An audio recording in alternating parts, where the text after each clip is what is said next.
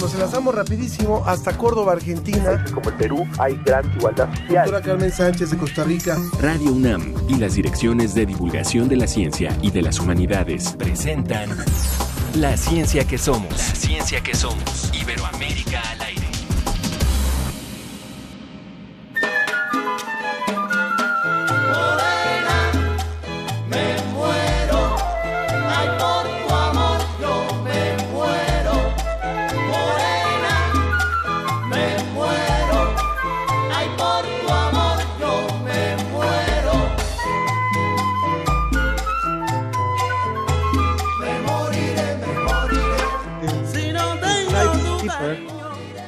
Iniciamos hoy la ciencia que somos escuchando Side Steeper, este, esta propuesta musical desde Bogotá, Colombia, una banda que es considerada pionera en la creación de un nuevo ritmo latino, mezcla de la música tradicional colombiana y antillana con música electrónica. Un poquito más para animarnos en este, en este día de la ciencia que somos.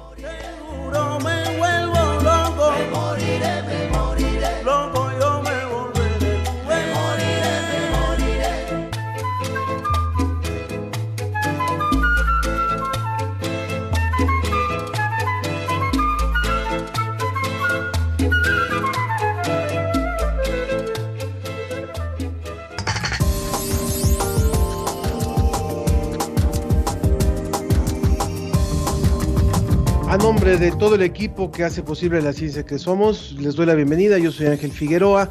A todas las emisoras que hoy también transmiten este programa y por supuesto a quienes también nos están viendo a través de Facebook Live. Me da muchísimo gusto poderlos saludar también y poderles eh, dar la bienvenida a esta emisión. El 18 de febrero, ayer mismo, amartizó el explorador Robert Perseverance de la NASA en Marte y hoy hablaremos de uno de los instrumentos hechos en España que lleva a bordo este vehículo. También, aunque recomiendan su uso a algunas personas, el dióxido de cloro no es avalado por los organismos de salud. Escuche qué es esta sustancia y cuáles pueden ser los efectos nocivos en la salud. En 2021 se cumplen 500 años de la caída de la ciudad prehispánica Tenochtitlan y el doctor Eduardo Matos Moctezuma imparte un curso sobre el contexto de este acontecimiento y con él vamos a conversar. Recuerde que esperamos eh, sus comentarios en las redes sociales, en Facebook La Ciencia que Somos, en Twitter arroba Ciencia que Somos y en el WhatsApp también en el 55 54 06 57 62. Recuerdo, 55 54 06 57 62. Así que eh, es, son nuestras vías de contacto. Como tenemos tanta información, nos vamos de una vez volando hasta Salamanca con nuestro compañero José Pichel. Desde España, el informe de la Agencia Iberoamericana para la Difusión de la Ciencia y la Tecnología, DICIT. Con José Pichel.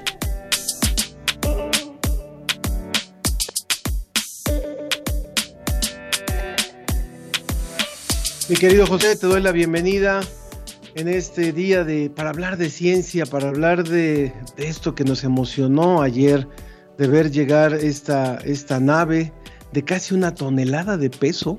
Es, imaginar que es un vehículo, un vehículo de los que con los que andamos por las ciudades eh, eh, amartizando, es decir, eh, porque algunos dicen aterrizando, pero bueno, finalmente amartiza allá en ese planeta, en el planeta rojo, y sabemos que, España tuvo algo que ver, así como no podemos evitar, por supuesto, recordar hoy y, haber imaginado la emoción que le debía de haber eh, representado ayer al doctor Rafael Navarro, un mexicano que intervino también con el Curiosity y con, el, con un dispositivo del Curiosity, pero bueno, sabemos que él, él lo vio más cerquita. Bueno, pero ahora cuéntanos, por favor, José, de esta aportación española, bienvenido.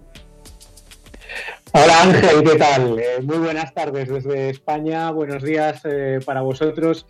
Eh, efectivamente, ayer estábamos todos pendientes de esa llegada del rover Perseverance de la NASA a Marte y además es que estamos en, plena conquista marciana, podríamos decirlo así, porque en pocos días han llegado tres misiones humanas de Emiratos Árabes, de China y esta de, la NASA de, Estados Unidos. Eh, no es casualidad tiene que ver con que eh, el pasado mes de julio eh, la Tierra y Marte estaban muy próximas y bueno, pues estas misiones aprovecharon esa cercanía para poder, poder mandar las respectivas sondas y por eso ahora coinciden en, el tiempo, ¿no? Misiones humanas este no tripuladas, eso hay que decirlo, todavía, ¿verdad?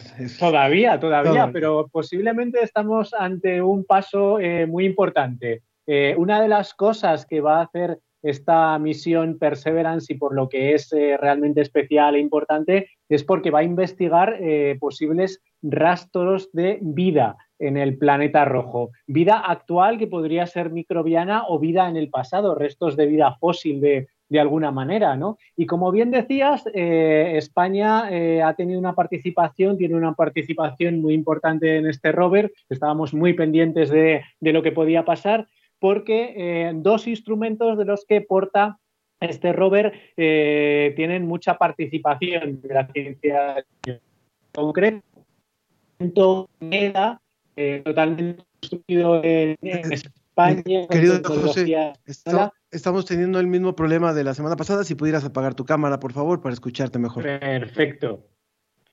Bueno, si, si me escucháis mejor ahora, eh, digo que uno de los eh, instrumentos que porta ese rover es el instrumento MEDA, que nos va a proporcionar muchísima información, eh, sobre todo meteorológica de, Marte. ¿no? A medir el viento, la dirección, también la humedad, del suelo, del aire, la presión atmosférica, la radiación solar, el polvo. Además lleva una cámara incorporada que va eh, a, aportar también muchísima información y ese instrumento eh, se ha construido totalmente en España. Además, hay otro instrumento que se llama Supercam y que eh, tiene también participación. Además, a nosotros nos queda muy cerca la Universidad de, de, Valladolid. En concreto, ha participado en la calibración de este instrumento de recogida de muestras. Y esto realmente es muy novedoso porque, entre otras cosas, incorpora un láser que es capaz de evaporar eh, a distancia las rocas y analizar su composición química. Esto va a aportar muchísimos datos que hasta ahora no conocíamos del planeta Marte y desde luego eh, va a ser eh, un salto muy importante en toda la información que conocemos del planeta. Así que, como digo, estamos de enhorabuena primero por eh, haber llegado de nuevo a Marte con un, con un rover eh, que es eh, quizá el más importante, el más sofisticado de todos los que ha enviado la NASA, y segundo, desde España, pues porque hay bastante tecnología española esta vez en, en este rover, en esta misión Mars 2020 de la NASA. Y eso, por supuesto, que estimula a la ciencia, a la ciencia local, a la ciencia española, a, los, a los futuros investigadores y a los a los jóvenes investigadores también allá en tu país. Bueno, cuéntanos también de tu segunda nota, lo que tiene que ver con el cambio climático y, la, y esta, esta repercusión de, de los bosques en los bosques mediterráneos. Cuéntanos, por favor. Sí, mucha gente eh, comenta medio en serio, medio en broma, que esto de explorar Marte tiene que ver con que como nos estamos cargando nuestro propio planeta, tendremos que buscar alternativas, ¿no? Eh, bueno, como digo, es medio serio, medio en broma, pero desde luego eh, tenemos ahí enfrente el reto del cambio climático muy importante y conocíamos esta semana una nueva investigación que nos llega de Argentina, del CONICET, que incide un poco más en el efecto que va a tener este cambio climático en las próximas décadas y eh, en un ecosistema tan sensible como el de los Andes y concretamente el efecto que va a tener en los bosques. Eh, conocemos eh, por los modelos climáticos que probablemente la zona de los Andes va a sufrir un aumento de temperaturas muy importante y un descenso de lluvias. En torno a 2065 esperan los científicos que de media, aunque los modelos eh, difieren y puede haber varias alternativas, pero de media el ascenso podría estar en 2 grados centígrados y además puede haber un 20% menos de lluvia. Esto evidentemente puede tener un reflejo muy importante en los bosques y en concreto dicen los investigadores en el crecimiento de los árboles. Han analizado especies emblemáticas eh, de las eh, dos, eh, dos, vertientes de, los Andes, la que va más hacia Chile y la que va más hacia Argentina en este caso. y hablan de dos especies muy importantes, el roble de Santiago o roble blanco y el ciprés de la cordillera. Bueno, eh, los cálculos que realizan los investigadores en este estudio hablan de que el crecimiento podía haberse afectado incluso en un 79% menos de eh, lo que suelen eh, crecer del crecimiento habitual de estos árboles y de todas las repercusiones que esto puede tener para eh, otras especies, para el ecosistema en su conjunto, para los animales. Es decir, estamos hablando de un cambio muy importante y muy próximo, porque ellos hablan de que a partir de 2035 se puede empezar a notar ya y que ese, ese abanico de años 2035-2065 podría consolidar un cambio muy importante en la cordillera de los Andes. Bueno, pues es eh, ninguna investigación que tenga que ver con cambio climático nos tiene que ser irrelevante. Finalmente eh, es importante esta información que se va abonando a la temática y por supuesto pues lo que lo que hay por hacer todavía en ese terreno. Muchísimas gracias José por esta por esta participación en este viernes y bueno, pues también muy agradecidos con la agencia DICIT por la colaboración. Un placer, como siempre. Ya sabéis, en DICIT.com tenéis muchísima más información científica, tecnológica de toda Iberoamérica y seguimos trabajando para contaros más cosas el próximo viernes. Te mando un abrazo, José. Un abrazo, Ángel. La ciencia que somos, la ciencia que somos. Entrevista.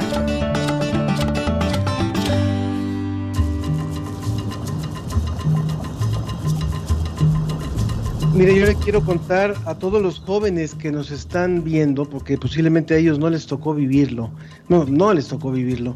Eh, en los años 70, cuando, cuando uno era niño, todas las noches, casi todas las noches, en el noticiario de más importante que, bueno, más, más transmitido, más difundido que se tenía en esa época, que era el de Jacobo Saludowski, aparecía el doctor Eduardo Matos Moctezuma hablando de los hallazgos más recientes, siempre, siempre actualizando lo que estaba ocurriendo en el Templo Mayor. Y yo estoy seguro que esas apariciones, que eran inéditas también en la televisión mexicana, eh, marcaron la vida de muchos niños y de muchos jóvenes y a muchos nos apasionó la, arqueología conociendo esas narraciones del, entonces profesor Eduardo Matus, ahora el doctor eh, Eduardo Matus Moctezuma, a quien me da muchísimo gusto darle la bienvenida en este espacio. Doctor, es un privilegio poderlo tener en, este, en esta emisión de la ciencia que somos. Eh, bienvenido, bienvenido a este programa.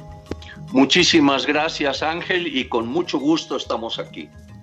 Pues eh, una de las razones para, además de reconocerlo y recordar esa época de cuando día a día había noticias, se iban haciendo estos hallazgos, pues es eh, hablar de un, de un curso que ahora está usted impartiendo como parte de esta, de esta organización de, que está haciendo la UNAM, de, esta, de este curso de ciudad, las ciudades de Tenochtitlan y Tlatelolco, surgimiento, conquista y recuperación como parte del programa Grandes Maestros de la UNAM eh, y contar, eh, como lo ha hecho ya en la primera sesión de este curso, de forma muy clara, muy didáctica a, las personas que lo, que lo puedan ver y que está de hecho en línea, eh, cómo, cómo, esta narración histórica que usted ha acumulado y que ha, podido acopiar. Cuéntenos, por favor, cómo surge este, esta iniciativa de hacer esta, este curso y cuáles son esas tres grandes etapas que va a contar en estos tres grandes capítulos. Cómo no, con mucho gusto. Bueno, eh, la idea surgió de parte eh, de la coordinación de difusión cultural de la UNAM. Este, me escribió eh, Mirna y acordamos pues los temas y demás. Son tres charlas efectivamente la que pasó el miércoles pasado, la que viene el próximo miércoles 24 de febrero y la última que será el 3 de marzo. ¿Cómo fue que estructuramos estas tres eh, participaciones mías? En la primera eh, hablé sobre la fundación de las dos ciudades mexicas, que son Tenochtitlan y Tlatelolco haciendo ver pues eh, diversos aspectos, entre ellos precisamente el de la fundación. Es decir, varias fuentes históricas coinciden en señalar el año de 1325 como fecha de la fundación, aunque algunas otras marcan, eh, digamos, otros años, pero mm, son muy... Eh, con todo esto, claro, también se ha tratado en estos días de decir que fue en 1321, fecha que no aparece para nada ni en códices, ni en crónicas eh, del siglo XVI, ni nada. En fin, y después dar un panorama de los habitantes de las dos ciudades mexicas, ¿no? Su organización social, su economía, eh, esta forma de expansión militar para controlar a otros pueblos por parte del imperio de eh, Mexica, de Tenochtitlan, ¿verdad? Y, en fin, dar un panorama de la sociedad que en un momento dado va a enfrentar a la conquista española. La segunda, que es el, próximo 24 de febrero, trata precisamente de ese proceso de conquista. Y aquí lo que hemos eh, planteado es precisamente esa conquista de eh, Tenochtitlan y Tlatelolco, que en un, eh, en un momento dado, pues es la conquista de españoles y miles y miles de indígenas enemigos de Tenochtitlan, principalmente tlaxcaltecas, además de otros pueblos, ¿no? Y ya en la tercera y última vamos a ver cómo para conocer a estos pueblos tenemos que acudir a la arqueología y a las fuentes escritas o crónicas. Algo que es muy importante y también escuchando la y viendo la primera sesión de este curso es que también se desmitifican cosas, ¿no? Eh, y se habla muy claramente, usted lo dice en esta primera sesión, de cosas que finalmente se, se construyeron para, para generar también una, una creencia como fue el tema de la serpiente. Eso me llamó mucho la atención y de, y de aquella, aquella águila eh, devorando una serpiente y que venía aparejada con, otros eh, significados incluso religiosos. Sí, exacto. Fíjate que eh, em, lo que traté fue precisamente de desmitificar algunos aspectos que ya se han dado por un hecho, cuando en realidad, por ejemplo, no ocurrieron. Es el caso del águila parada sobre el nopal. En realidad, este fenómeno nunca ocurrió. Sabemos por diversas crónicas cómo en realidad el mexica se asienta en medio del lago de Texcoco a partir de lo que les concede el señor de Azcapotzalco porque eran territorios de él. Entonces les permite asentarse ahí. Y ya después el mexica va a, digamos, a, mitificar ese hecho eh, diciendo que ellos se asientan en el lugar donde ven el símbolo de su dios Huitzilopochtli, ¿verdad? Y que era ese del águila parada en el nopal. Em, lo cual, como digo, pues es una forma que usó uno de los tlatoanis mexica, Iscoat, para crear una nueva historia de este pueblo, ¿no? Entonces, claro, de esa manera eh, dan una imagen de que su Dios es el que les indica el lugar, etcétera, en vez de lo que eh, ciertas crónicas nos señalan de que en realidad estaban sometidos a Azcapotzalco, ¿no? Y a partir de ahí, pues ya vienen otros aspectos. Hay un punto que nos parece muy importante, doctor eh, Eduardo Matos Moctezuma, eh, quien es, bueno, es maestro en, en, ciencias antropológicas con especialidad en arqueología por la Escuela Nacional de Antropología e Historia y la Universidad Nacional Autónoma de México. Estuvo a cargo del proyecto Templo Mayor por muchos años y director del museo de ese sitio arqueológico y fue nombrado profesor investigador emérito por parte del Instituto Nacional de Antropología e Historia. Eh, doctor Matus, eh, estamos en un año eh, históricamente coyuntural. Es este, esta celebración de los 500 años de esta consolidación de la, de la conformación de, de, México Tenochtitlan, bueno, y, esta caída, y después también los 200 años del proceso de independencia. ¿Qué importancia tiene hacer una, una revisión histórica más allá de la nostalgia, más allá de, estas cuestiones muy, muy hacia una cuestión no solamente de, un mexicanismo un poquito más este, simple, y realmente decir qué importancia tiene que el mexicano conozca estos orígenes con, con mayor profundidad, con mayor verdad, y, pudiendo realmente valorar lo que representó esta historia y este pasado para construir finalmente pues un futuro. Claro, sí, Ángel, mira, es muy importante, esta, eh, son importantes estas efemérides porque nos permiten reflexionar y también eh, rectificar, aclarar ciertas situaciones que, eh, digamos, que han permanecido como ciertas. El caso, por ejemplo, de la Malinche eh, o de los tlaxcaltecas como traidores, no lo eran, no eran traidores, ellos estaban defendiendo a sus propios pueblos. Entonces, cuando ven la oportunidad, sobre todo en el caso de los tlaxcaltecas, de los sempualtecas de la costa, de unirse a Cortés, es con el fin de liberarse del yugo mexica que los tenía oprimidos y les imponía un tributo muy severo, ¿no? Este, entonces, así podemos mencionar varias cosas eh, que eh, eh, es necesario ver cómo se dieron realmente hasta donde el dato lo permita, ¿no?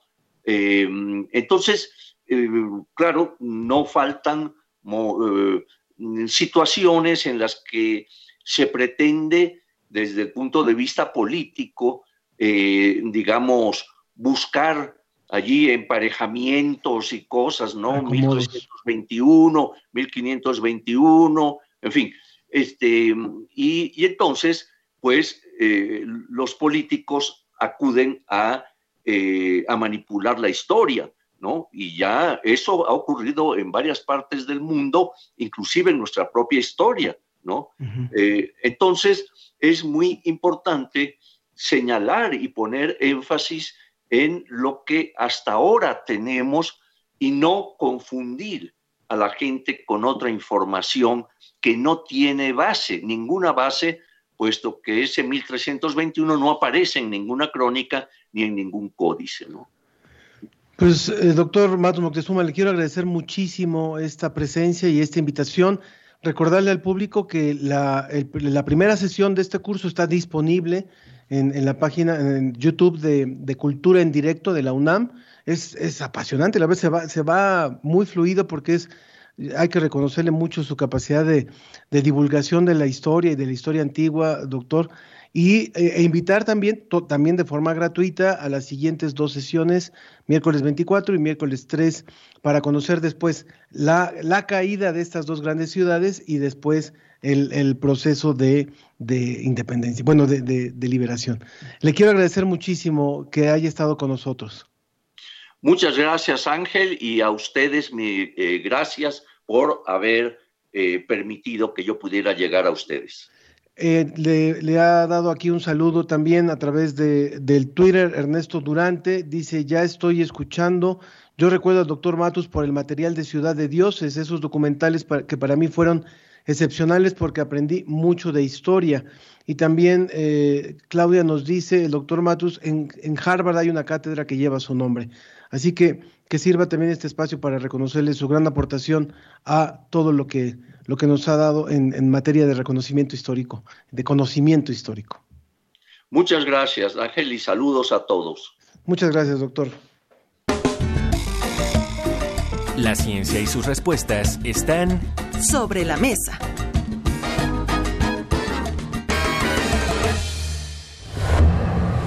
Nos enteramos de que en Guayaquil se ha hecho un, trabajo investigativo con 104 pacientes que tenían síntomas de COVID. Nosotros no tenemos una documentación científica 100% como se lo requiere y dejamos esto abierto a la investigación posterior, pero mientras que funcione, salvemos a los que podamos. Después buscamos sustentar científicamente todas las acciones que produce esta sustancia, que no es un medicamento. Le funciona para eliminar COVID. No hace daño, de hecho yo lo consumo, pero eh, como hay un proceso de, de, desintoxicación, entonces a veces causa como si le fuera a dar diarrea, a otras gente les duele la cabeza. Como les cae el dióxido, a todos les cae excelente. La botella de un litro está en 550 pesos, serían más 200 de envíos. Todos los que trabajamos dióxido de cloro lo trabajamos de una manera artesanal. Este no es un producto hecho en ningún laboratorio ni en ninguna marca farmacéutica. Nosotros somos alcaldes, pero aparte de ser alcalde soy médico y sobre todo pues somos autoridad en salud pública en nuestro municipio. La COFEPRIS ha mencionado que no se pueden establecer este tipo de tratamientos por su toxicidad, pero yo quiero que me demuestren aquí en México estudios científicos donde bueno, pues el tema del dióxido de cloro genera muchísima, muchísima controversia y eh, por eso hemos querido dedicar este, esta emisión sobre la mesa también para hablar de, de, este, de este recurso que en algunos lugares se ha hecho muy popular. Podemos ver videos en Bolivia, en Ecuador, en distintas partes donde hay filas enormes de personas queriendo comprar este producto e incluso hay cartas, por ejemplo, enviadas por los por los por 10 obispos en, Ecuador al presidente Lenin para que para que autorice la investigación de este producto. De manera que hemos querido invitar a este programa a la doctora María Jiménez Martínez, ella es coordinadora del posgrado en farmacología clínica de la Facultad de Medicina de la UNAM, y al doctor Omar Sued, presidente de la Sociedad Argentina de Infectología y doctor en medicina por la Universidad de Barcelona Bienvenidos ambos y gracias por estar aquí con nosotros hoy en La Ciencia que Somos. Al contrario, muchas gracias por la invitación, Ángel. Este, gracias, gracias por invitarnos. Muchas gracias. Hola, ¿qué tal, Ángel? Muchísimas gracias por la invitación. Bienvenidos, bienvenidos. Bueno, hay mucha controversia y lo que buscamos en esta emisión es, por supuesto, dar información eh, eh, científica, eh, información severa sobre lo que representa este producto, las, las supuestas o las ventajas o las desventajas y los riesgos que algunas entidades han, han marcado. Doctora, doctora Jiménez, eh, en realidad, ¿por qué se ha popularizado en este momento de pandemia el uso de este, de este producto del dióxido de carbono, de dióxido de, de cloro, perdón?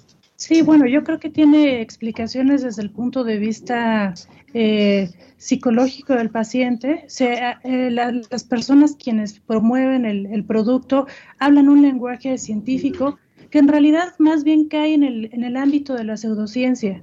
Ellos, eh, quienes lo, promocionan, hablan de, de, ciertos mecanismos de acción, los cuales pues no son realmente, realmente del todo ciertos, ¿no? Entonces, el, que se esté utilizando en, esta enfermedad, pues también es un punto de último recurso, a lo mejor para los pacientes. Entonces, e, a esa parte me refiero desde el punto de vista psicológico y obviamente a la, a la gran eh, eh, eh, permeabilización que tienen los medios ahora electrónicos digitales, donde se promueve mucha información que en realidad es desinformación. ¿no? Entonces, yo creo que tendríamos que empezar por saber qué es en realidad este, este producto. Eh, eh, doctor Omar, eh, ¿cuál sería su comentario sobre este tema, sobre el porqué de esta gran popularización? Mira, el humano tiene una gran tendencia al pensamiento mágico, sobre todo para las cosas que no puede controlar. Y esto lo vemos en terapias alternativas para el tratamiento del cáncer, para con borbojos, con agua santa de, de México, con muchísimas diferentes eh, intervenciones. Aquí hay que ser muy claros, como decía la doctora, esto no tiene ninguna evidencia científica, pero eso no es lo que preocupa. Lo que preocupa es que es tóxico y entonces es un riesgo para la salud. Y entonces en ese caso, los medios de comunicación, las sociedades científicas y el personal médico tienen que estar alineados en transmitir claramente esta información que ya la transmite el CDC, la transmite la FDA, la transmite la EMA, la transmiten las agencias reguladoras en Argentina, la ANMAT, entonces hay que eh, ser muy conscientes de esto. Escuchaba, y no está bien traducir estas, estas eh, propagandas como la que hacía antes un una persona que se decía ser médico que quería estudios. Uno no puede hacer estudios de todo. Si vos crees que la nafta o la gasolina es efectiva para matar el coronavirus, no se puede pedir hacer un estudio con, gasolina. ¿No? Hay, hay criterios para establecer qué medicamentos se entran en investigación clínica y esos criterios son la eficacia en la fase 1, en la fase preclínica animal, y recién ahí después en vitro animal y después recién en la fase 1, fase 2 y fase 3. ¿no? Entonces realmente eh, hay, hay estudios registrados de dióxido de cloro, obviamente para, porque es lavandina, porque es agua clorada, para eh, eh, de contaminación, obviamente. Si uno tiene halitosis, si uno tiene encías purulentas o si uno le hacen una limpieza a un diente, ahí se usa lavandina. Y esos estudios están, pero no para el tratamiento sistémico. Aprovechando que estamos hablando también, hoy conversando con la doctora María Jiménez Martínez, del posgrado de farmacología clínica de la UNAM y el doctor Omar Suet de la Sociedad Argentina de Infectología. Ya que tenía la palabra el doctor Omar, me gustaría que nos contara un poquito de este caso que ocurrió incluso allá en Argentina, en donde eh, un juez determinó que a un paciente de 92 años se le tenía que dar el dióxido de cloro por, por petición de los familiares. ¿Nos puede contar un poquito de eso, donde, donde la justicia finalmente toma parte en cuestiones médicas. Sí, una, una situación muy penosa, muy penosa. Un juez ordena a un instituto privado de salud muy reconocido que deje entrar a un médico externo para que le suministre dióxido de cloro a un paciente, que se lo suministra dos veces y finalmente el paciente muere al tercer día. Eh, las, ahí está la necesidad de la vigilancia comunitaria.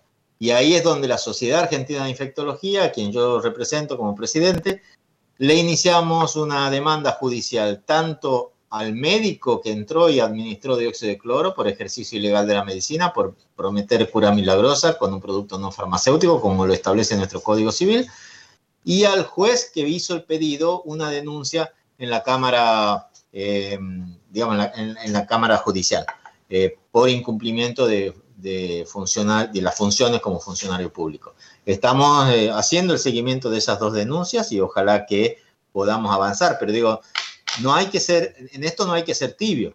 Hay situaciones en las que uno puede hacer la vista gorda, pero en, situaciones que pueden poner en riesgo la salud ah, de terceros hay que, y que generan un negocio para, un, para, para una parte, porque también seamos sinceros, esto es algo que uno puede hacer, digamos, que, que eh, puede hacer en su casa y te lo venden, ¿no? Entonces esto tiene mucha repercusión porque hay un pensamiento mágico, una necesidad de recibir algo, una sustancia barata, pero que en realidad no es barata porque alguien la está fabricando a precios irrisorios y, te la vende, y, una toxicidad final, ¿no? Entonces en eso no hay que ser, en estas cosas hay que ser un poquito, eh, muy, eh, no un poquito, hay que ser duros, hay que ser muy claros.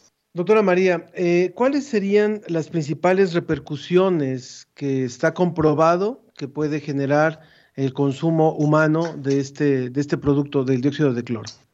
Sí, mire, el, dióxido de cloro cuando, cuando se entra en contacto, desde, desde el momento que entra en contacto con la boca, se va a transformar o se va a desnaturalizar en, dos átomos de oxígeno y un ion cloruro. Esto impacta en dos situaciones. Una, el ion cloruro va a afectar el equilibrio eh, electrolítico y, por otra parte, eh, eh, los oxígenos van a formar cloritos y cloratos que van a tener una capacidad oxidante muy importante. ¿A qué me refiero? Bueno, pues entonces ahí va a afectar el balance redox. En términos, para que la gente que nos esté escuchando, ¿qué significa?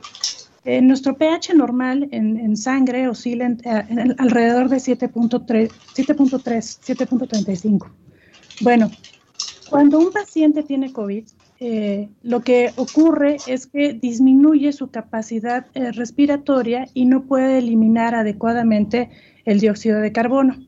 Esto ocasiona que se vaya concentrando en sangre el dióxido de carbono y vaya disminuyendo el pH generando una, acidosis respiratoria. Los niveles de pH en sangre en, el humano son muy cortos. Es decir, si el pH es de 7.35 y baja a 7.3, a 7.28, ya no es adecuado para, la vida e inclusive puede generar una, Ahora, ¿qué pasa con, eh, con estos eh, eh, elementos que nosotros tenemos para controlar este pH en, sangre? Pues aquí entra muy importante la, la función del riñón. La función del riñón entonces trataría de compensar tratando de, de, jalar o, de quitar carbonato, este bicarbonato, para compensar esta, esta acidosis respiratoria. Sin embargo, ahora tenemos un exceso de cloro y el exceso de cloro eh, a nivel celular va a hacer que se tire más el bicarbonato y en lugar de que el riñón nos ayude para compensar esta acidosis respiratoria, va a contribuir aún más ahora con una acidosis metabólica. Es decir, en términos cortos, afecta la función respiratoria, afecta la función renal y clínicamente, ¿eso cómo se traduce? Bueno, pues se va a traducir en, una insuficiencia respiratoria severa, si aumenta esta acidosis este, respiratoria o acidosis metabólica, pues también va a causar daño en los eritrocitos, los va, los va a romper, los eritrocitos son los, los encargados de transportar el oxígeno y entonces son muy lábiles a los efectos oxidantes eh, que están ocurriendo por, por todos estos efectos que tiene el dióxido de cloro. Y bueno, al final va a causar una insuficiencia renal, una insuficiencia hepática aguda y por supuesto en algunos casos importantes eh, pues puede llegar a la muerte. Casos no tan graves, pues únicamente puede presentarse irritación en las mucosas, en la boca, en el esófago, en el estómago, diarrea, vómitos, ¿no? Pero ya en casos eh, severos, pues podemos llegar incluso hasta la muerte del paciente, por todos los mecanismos generales que les acabo de, comentar. Entonces, no es tan sencillo, ¿no? este, este, este producto, ¿no? No es un medicamento, es un químico, hace daño.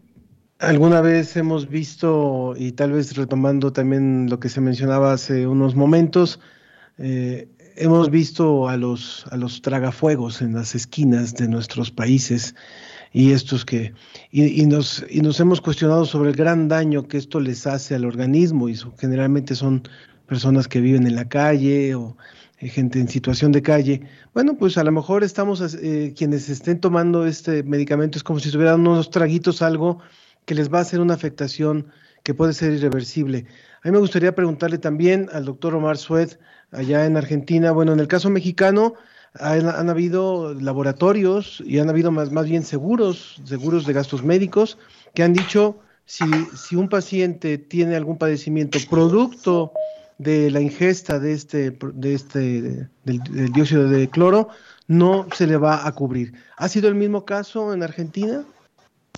Bueno, sí, porque acá no está considerada una terapéutica y hay una comunicación de la misma agencia reguladora eh, alertando sobre la toxicidad de este producto, ¿no? Entonces no es un, no, no se considera un medicamento. Entonces, al igual que cuando vos tenés un, un accidente, si vos demostrás que, que conducías ebrio no, no te van a cubrir, acá si tenés una enfermedad y no tomas una medicación, sino que tomas algo que puede ser tóxico, tampoco te van a cubrir. Sí. Hay, hay algunos comentarios también de, del público en torno a este tema. Eh, que, nos, que nos preguntan también sobre esto. De antes, de, antes de eso, un comentario para el público, porque hay una cosa que la gente no tiene clara, ¿no? Yo escucho a veces, sí, porque mi mamá tomó dióxido de cloro y se mejoró, o mi papá tomó dióxido de cloro y no le agarró el COVID.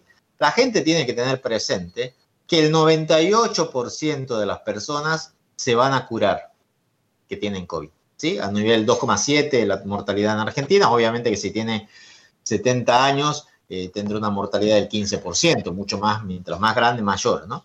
Entonces, el hecho de que las personas, la gran mayoría de personas que tomen dióxido de cloro van a mejorar el COVID, lo pueden empeorar un poco, como decía la doctora, sobre todo las personas mayores con, con problemas graves, pero el hecho de que hayan salido adelante no significa que haya sido el responsable el dióxido de cloro.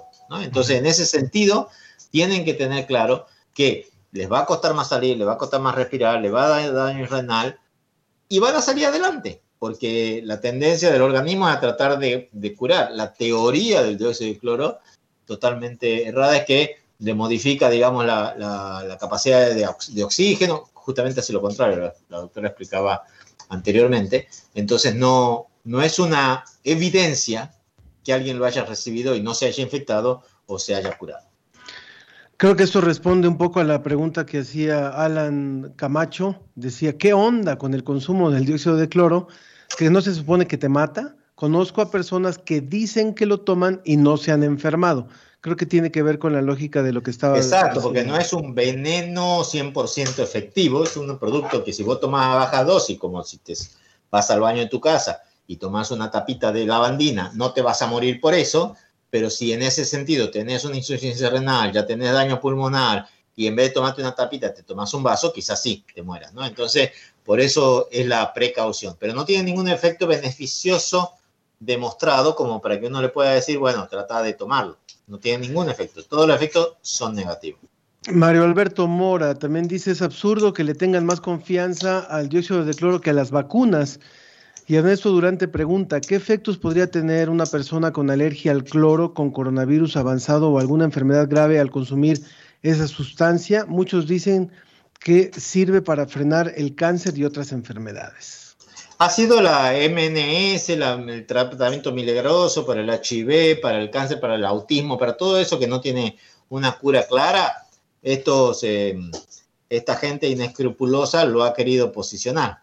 Yo lo que tiene que tener claro la gente es que los estados nacionales tratan de hacer inversiones para mejorar la salud de sus poblaciones y tratan de que estas inversiones sean lo más barato posible.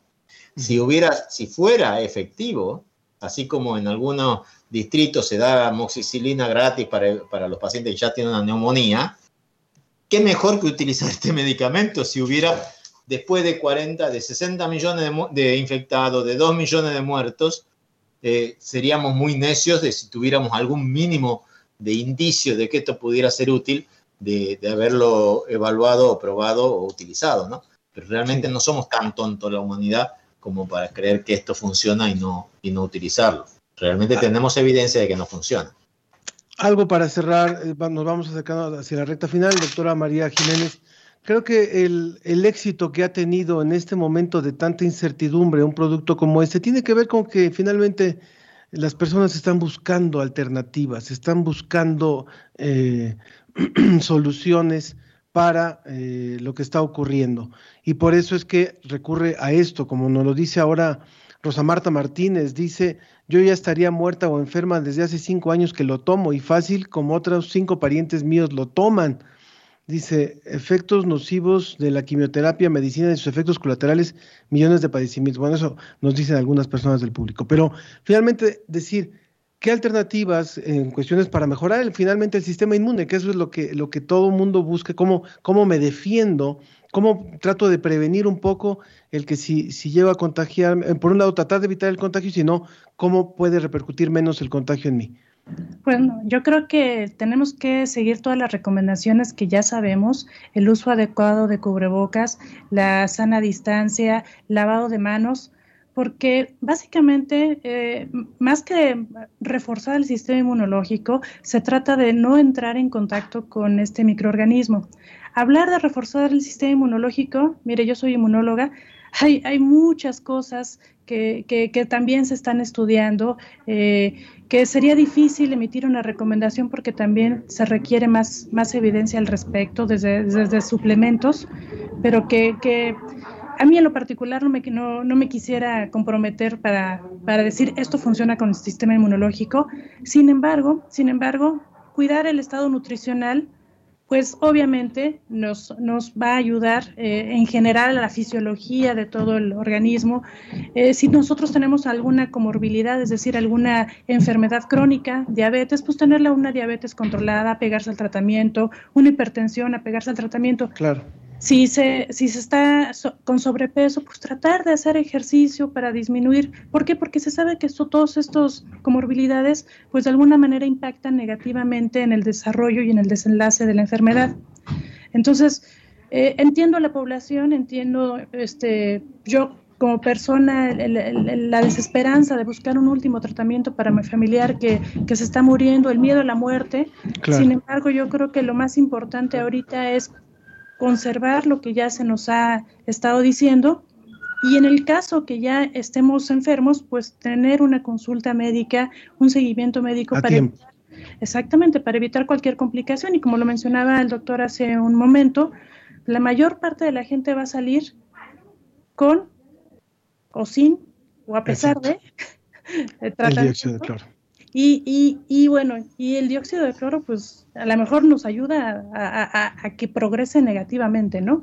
Entonces, mi, conclusión es, pues que no utilicemos compuestos derivados del dióxido de cloro, el MMS, y todo, como, como le han llamado, ni para COVID ni para ninguna otra enfermedad. Y bueno, pues, pues el, el, la, gente se preguntará, bueno, si fuera tan tóxico, ¿por qué no vemos más gente que se cae de, de, la toxicidad? Porque también lo mencionó el doctor. No, no, no es lo mismo tomar poquito, tomar mucho. Claro. Este, la gente lo está preparando en su casa, ni siquiera lo debería estar haciendo. Entonces, los, pues la diversidad biológica en el espectro clínico depende también de, de la cantidad a la cual la gente se exponga. Muchas gracias, doctora María Jiménez Martínez, coordinadora del posgrado en farmacología clínica de la Facultad de Medicina de la UNAM, y doctor Omar Suet, presidente de la Sociedad Argentina de Infectología. A ambos, muchísimas gracias por toda la información que nos han dado hoy. Adiós, que vaya muy bien. Gracias. Eh, que estén muy bien, muchísimas gracias. La ciencia que somos. Iberoamérica al aire. ¡Hemos llegado! Perseverance llegó. Hemos llegado. Confirmado. confirmed. Perseverance safely on the surface of Mars ready to begin seeking the sands of past life. Pues esto, esto escuchábamos ayer, más o menos, casi hace 24 horas, un poquito, un poquito menos, y para platicar sobre esta llegada de un nuevo vehículo a Marte, está con nosotros la queridísima Julieta Fierro. ¿Cómo estás, Julieta? Divulgadora, astrónoma, bienvenida a este espacio, a tu espacio. Si quieres encender tu micrófono para poderte escuchar. ahora sí. Ahora sí. Estoy encantado de estar contigo. Muchas gracias por invitarme.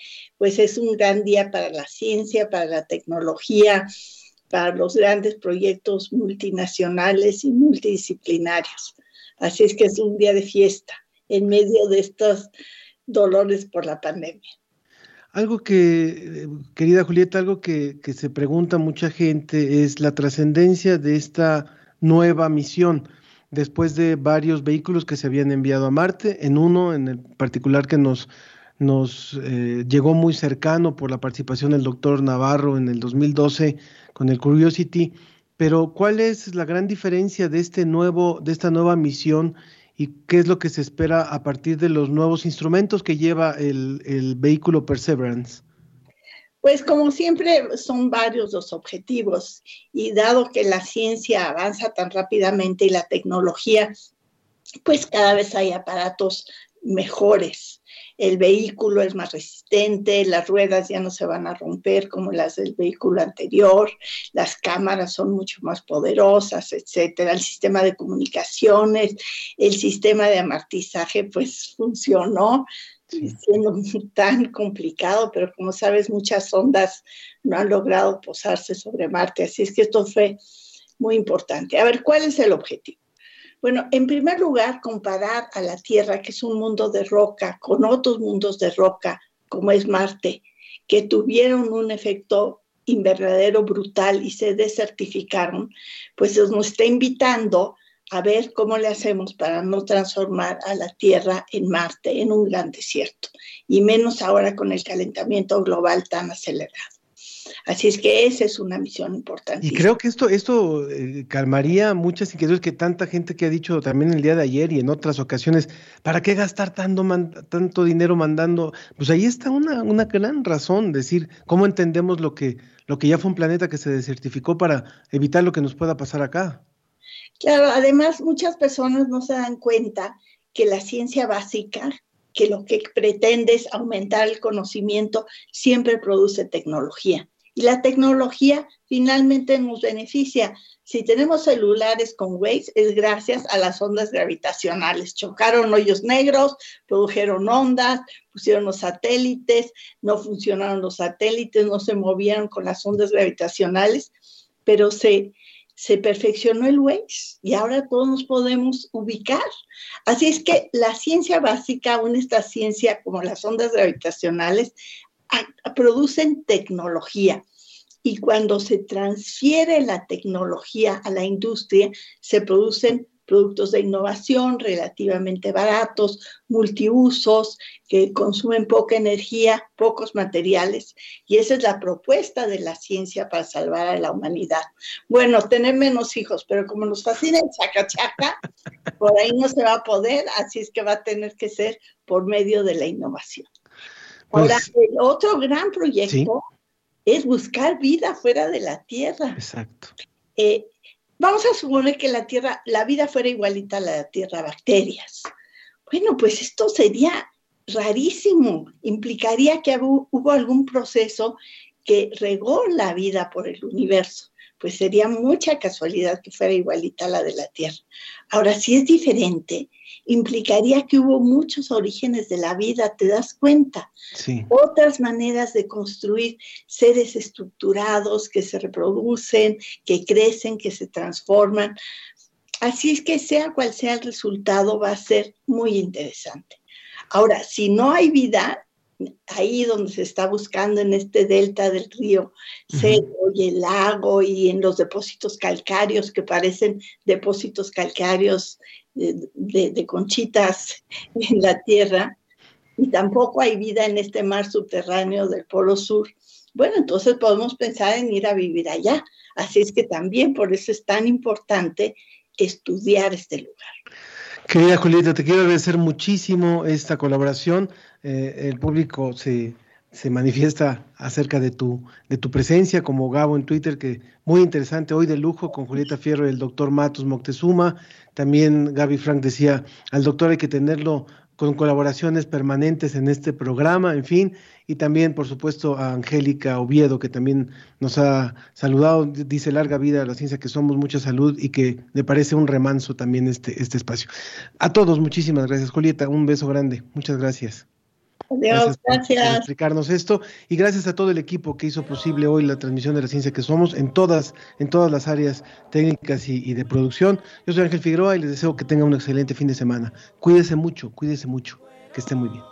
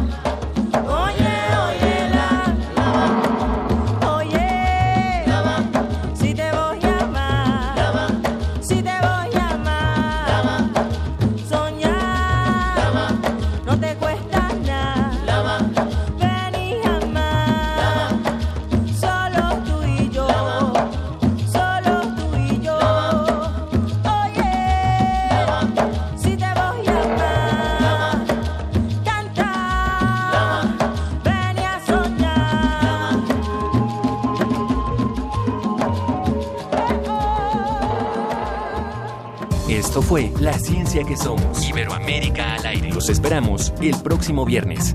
La Ciencia que Somos. la Ciencia que Somos. Una coproducción de Radio UNAM y las direcciones de divulgación de la ciencia y de las humanidades.